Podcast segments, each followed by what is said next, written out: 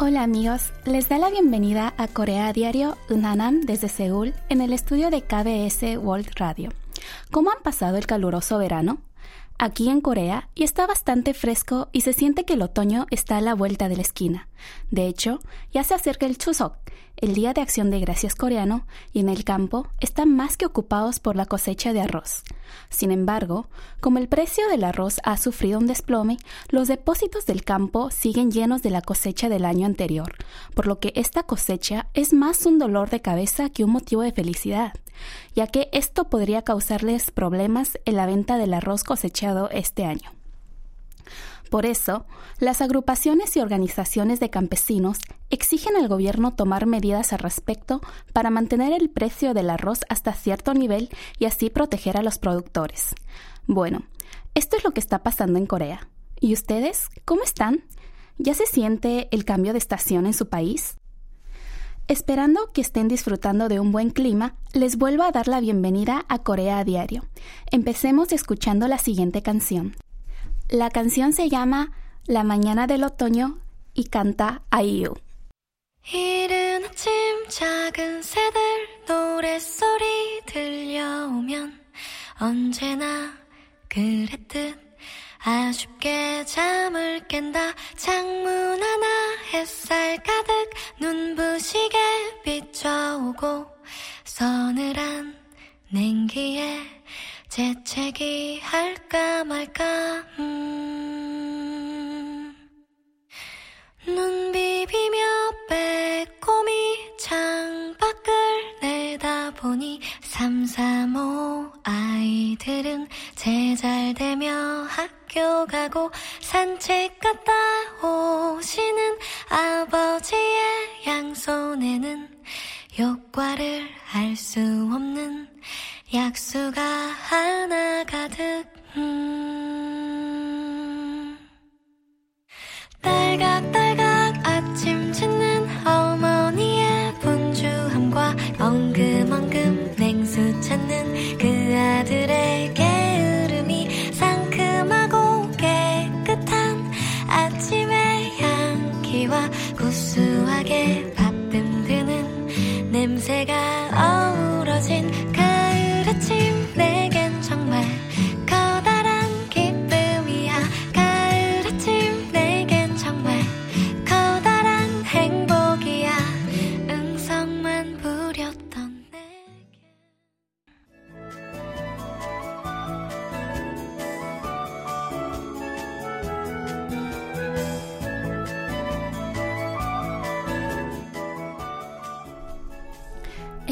El pasado 24 de agosto nacieron los primeros cuatrillizos de parto natural en Corea del Sur. Dos niñas y dos varones nacieron en el hospital de la Universidad de Seúl después de 31 semanas y 6 días en el vientre de su madre. Como suele pasar con los partos múltiples, los bebés pesaron solo 1.5 kilogramos, por lo que fueron llevados a la unidad de cuidados intensivos de neonatos, pero felizmente ninguno presenta problemas de salud. Los padres, que soñaban con tener una familia grande aún antes de casarse, dieron a luz su primogénito el año pasado y después se sometieron a un tratamiento de fecundación in vitro, método por el cual concebieron a los cuatrillizos. En el pasado ya nacieron cuatrillizos en Corea, pero nunca antes por parto natural, sino por cesárea. De hecho, según el doctor Chon, quien se encargó del proceso del parto, dijo que incluso en los libros de medicina se recomienda realizar cesáreas para partos de más de trillizos. Sin embargo, la madre optó por un parto natural. Después de analizar la situación, el doctor llegó a la conclusión que no tendría problemas en llevar el proceso como esperaba la madre, y consecuentemente se procedió al parto natural. Durante una entrevista, la madre mencionó que prefirió el parto natural al creer que es mejor para los bebés y generalmente el tiempo de recuperación de la madre es mucho menor que la cesárea. Aunque el parto natural puede tener beneficios respecto a la cesárea, por ejemplo, la rápida recuperación, los expertos recomiendan que al momento de elegir la forma de parto, tener siempre como prioridad la seguridad de la madre y el bebé. Como muchas parejas se someten a procesos de inseminación in vitro, se espera que el número de partos múltiples aumente cada vez más. El año pasado nacieron aproximadamente 500 bebés por partos múltiples de más de trillizos y en noviembre de 2021 nacieron quintillizos en Corea por primera vez en 34 años.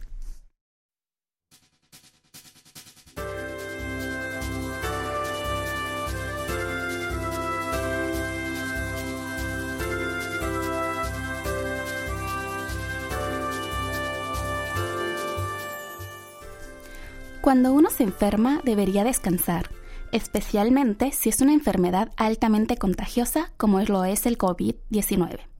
Lamentablemente, esto no ha sido posible para un gran número de trabajadores coreanos, pues además de no haber podido tener su debido descanso, sufrieron serios agravios de derecho laboral, como ser obligados a usar vacaciones, reducción de sueldo, despidos y más. Según una encuesta realizada entre mil trabajadores coreanos, publicada el pasado domingo 28 de agosto, el 34,3% de los trabajadores continuó trabajando aún estando contagiado de coronavirus y de estos, el 29,5% trabajó desde casa y el 4,8% desde sus correspondientes lugares de trabajo. Las razones por las que se debieron trabajar estando enfermos variaron entre los trabajadores con contrato fijo y provisional, y por motivos diversos, como no tener otra persona que asumiera su trabajo, preocupaciones por la excesiva carga laboral después de descansar, etc. Sin embargo, mientras que el 98,8% de los trabajadores fijos aludió a este motivo como razón principal, en el caso de los trabajadores provisionales, la cifra llegó solo al 65,8% y un 34,2% de este último grupo respondió que no pudieron descansar por temor a tener inconvenientes en el trabajo dato que contrasta con el 8,4% de los trabajadores fijos. Además, mientras que el 45,5% de los fijos tuvieron días libres pagados durante su cuarentena por el COVID-19, solo el 15,3% de los provisionales gozaron de este beneficio. Esta diferencia también se refleja en el sueldo, pues más de la mitad de los provisionales afirmó que su sueldo había bajado en comparación con enero de 2020 antes de comenzar la pandemia, casi el cuádruple de los trabajadores fijos. En la sociedad coreana, el coronavirus ha abierto el debate sobre el derecho a descansar al estar enfermo, aunque gran parte de la sociedad no pudo gozar de este derecho. También han salido a la luz las desventajas de los trabajadores provisionales sobre los fijos. Para solucionar esto, los expertos legales argumentan que es necesario modificar las leyes para mejorar la condición laboral y garantizar los derechos de los trabajadores. Hagamos otra pausa y escuchemos otra canción.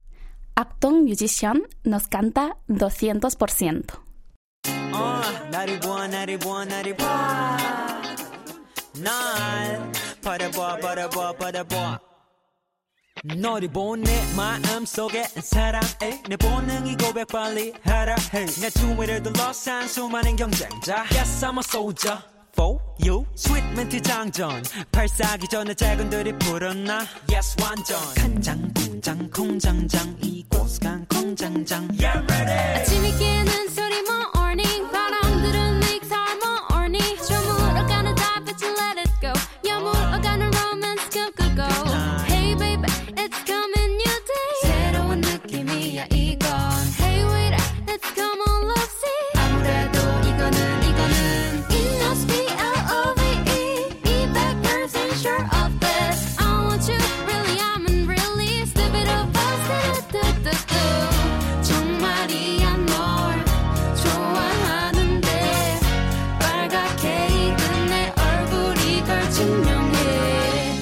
나를 봐 나를 봐날 바라봐 바라봐 바라봐 난 스트로베리처럼 베리베리. 상큼한 사람 돈 워리워리 어리버리한 그대 주위. 사람들은 모두 다 이게 주위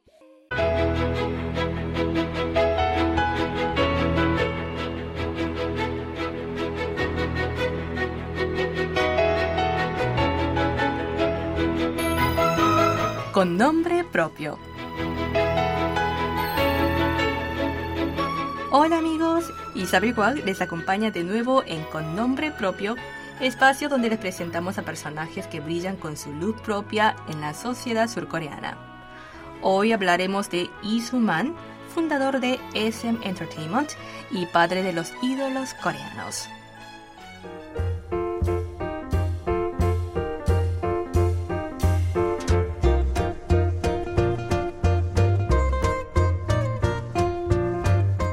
Cuando nos referimos a la ola coreana, en especial al K-pop, hay un personaje que nunca falta de mencionarle.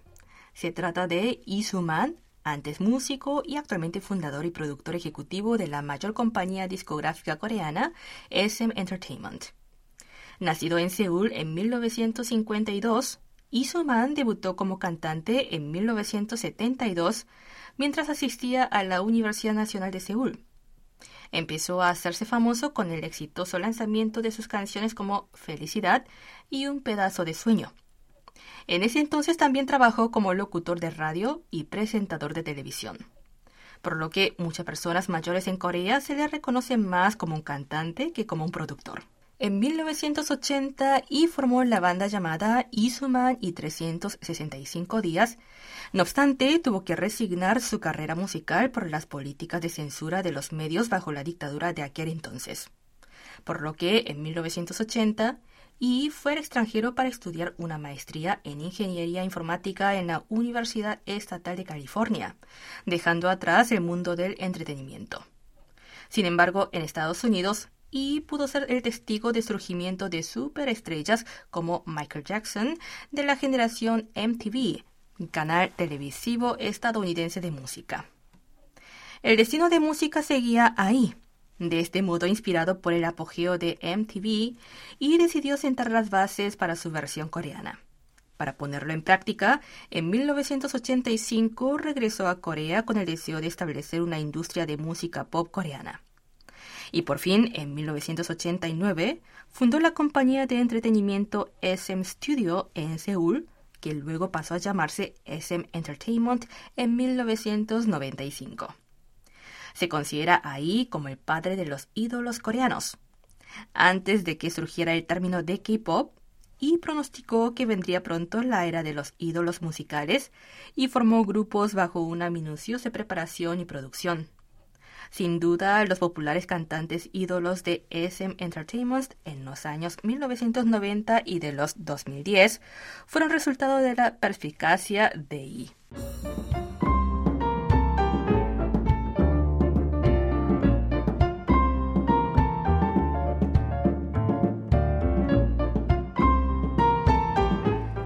la influencia de Lee Man se extendió más allá de las fronteras de Corea y llegó hasta el Medio Oriente.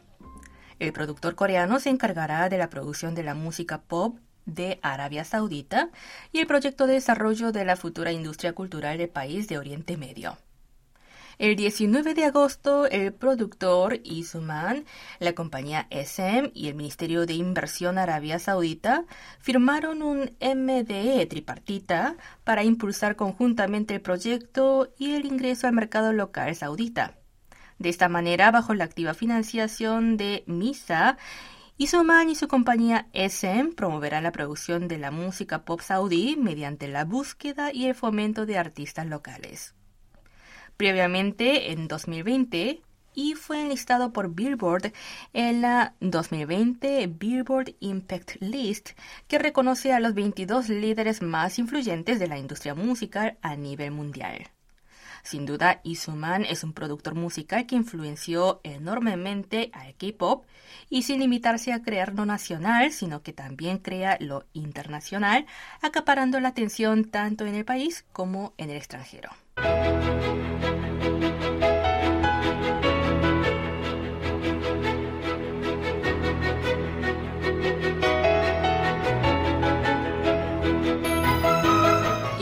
Reseña cerramos con nombre propio, que les llegó en la voz de Isabel Wack.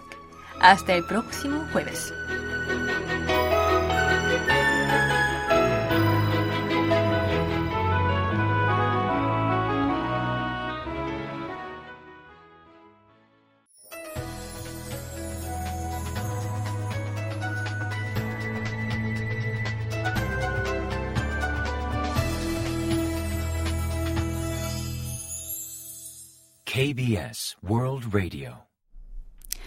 Están escuchando Corea Diario. Hoy les acompaña en la conducción Unanam.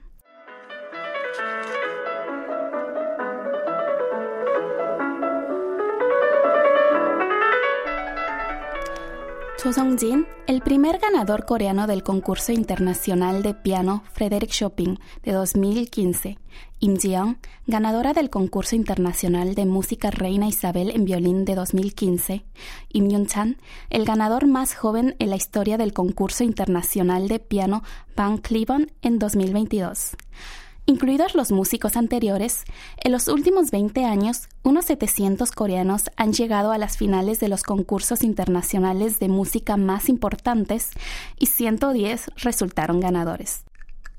Según Thierry Loro, productor de música clásica y director de documentales de Bélgica, esto resulta un gran misterio para los europeos, y se refirió a este logro como el K-Classic, como si fuera el K-Pop pero en música clásica el director Loro ha filmado dos películas sobre la música clásica coreana.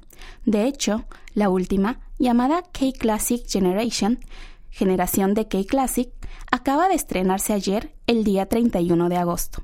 Loro, quien tiene un gran interés en la música clásica coreana, dice que hay un sistema educativo especial de Corea que hace posible el K-Classic. A esto lo llamó el sistema K-Classic. Según Loro, el sistema K-Classic consta de tres pilares que se complementan perfectamente entre sí, la familia, la escuela y el gobierno. Es decir, el sacrificio de la familia, la educación para niños talentosos y el apoyo gubernamental. Primero, hablemos de la escuela. En Corea hay escuelas de educación para niños talentosos y es un lugar en donde se brinda educación especializada a nivel universitario. Este tipo de instituciones educativas no existen en Europa, por lo que los jóvenes artistas europeos deben forjar su propio camino al éxito. Cabe resaltar que varios artistas coreanos que han ganado competencias de música clásica son graduados de estas instituciones. Para que los artistas puedan enfocarse en su educación, necesitan del sacrificio de la familia, pues los padres, una vez que descubren el talento del hijo, deben apoyar al joven artista en todo aspecto. De hecho, Loro menciona que el proceso de la formación de un artista clásico en Corea no involucra solo al artista, sino que es todo un proyecto familiar, algo que no es común en Europa, probablemente por ser una sociedad más individualista. Finalmente, está el rol del gobierno. El joven que ha podido convertirse en artista, gracias a la educación y al sacrificio de su familia, sale al mundo a través de la plataforma preparada por el gobierno. Además de concursos internacionales, el gobierno coreano organiza eventos para que los artistas puedan desplegar su talento fuera del país. Loro asegura que la combinación de estos tres factores es lo, es lo que permite a los jóvenes coreanos llegar tan lejos.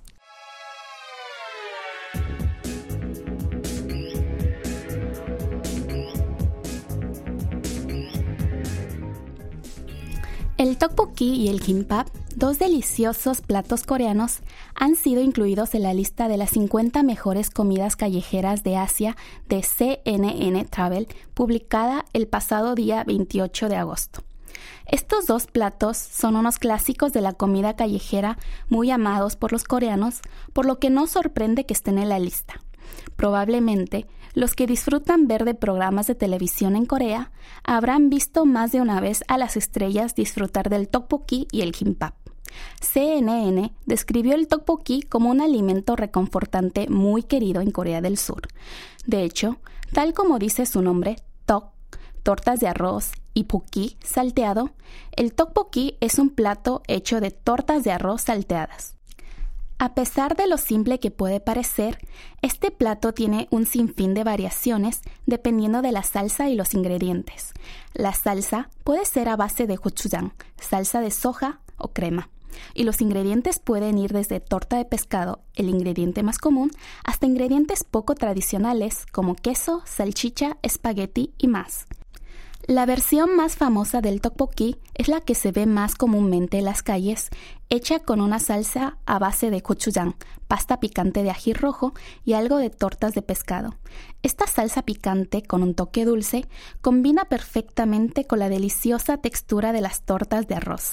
Además, según una encuesta realizada en el 2021 por un diario web, el tteokbokki es la comida preferida de las mujeres coreanas y adoran comerlo cuando están estresadas, pues dicen que el picante les ayuda a olvidarse de sus problemas, al menos mientras disfrutan de la comida. El kimbap, según CNN, fue una comida diseñada para llevar. Este plato es un rollo de arroz envuelto en láminas de alga y lleva varios ingredientes en su interior que van desde espinacas, raíz de loto, huevos, pepinos, bulgogi, kimchi y más. Generalmente se corta en rodajas para que sea fácil de comer y posteriormente se envuelve en papel aluminio en el caso de no comerla en el local. Las personas pueden abrir un extremo e ir comiendo rodajas mientras se trasladan. Esto hace que el kimbap sea el menú favorito de los coreanos cuando van de viaje o de excursión, pues además de ser delicioso, ocupa poco espacio y es fácil de comer en cualquier lado. Además de estas delicias coreanas, también están en la lista pan mi y sopa de fideos de arroz de Vietnam, cangrejo al chili de Singapur, waffle de huevos de Hong Kong, té de burbujas de Taiwán, torta de cangrejo de Tailandia y más. El continente asiático tiene una gran variedad de comidas callejeras y los platos incluidos en la lista solo son una pequeña muestra de las maravillosas tradiciones gastronómicas de la región. Por eso, no olvides probar delicias culinarias locales cuando visites Asia. Y en el caso de que te pases por Corea, no dejes de disfrutar del tteokbokki y el kimbap.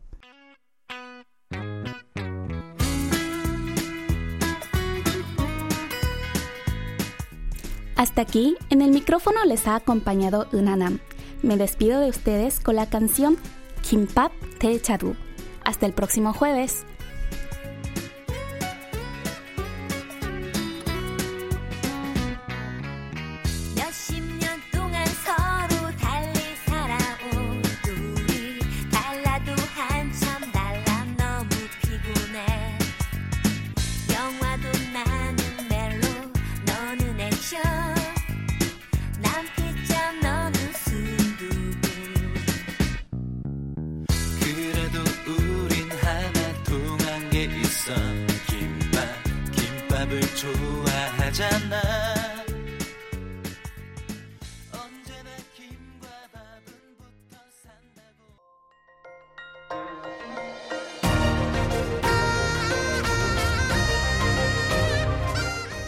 Acaban de escuchar el podcast de KBS World Radio.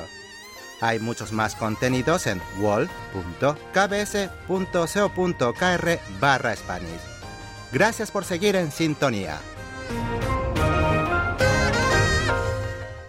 KBS World Radio.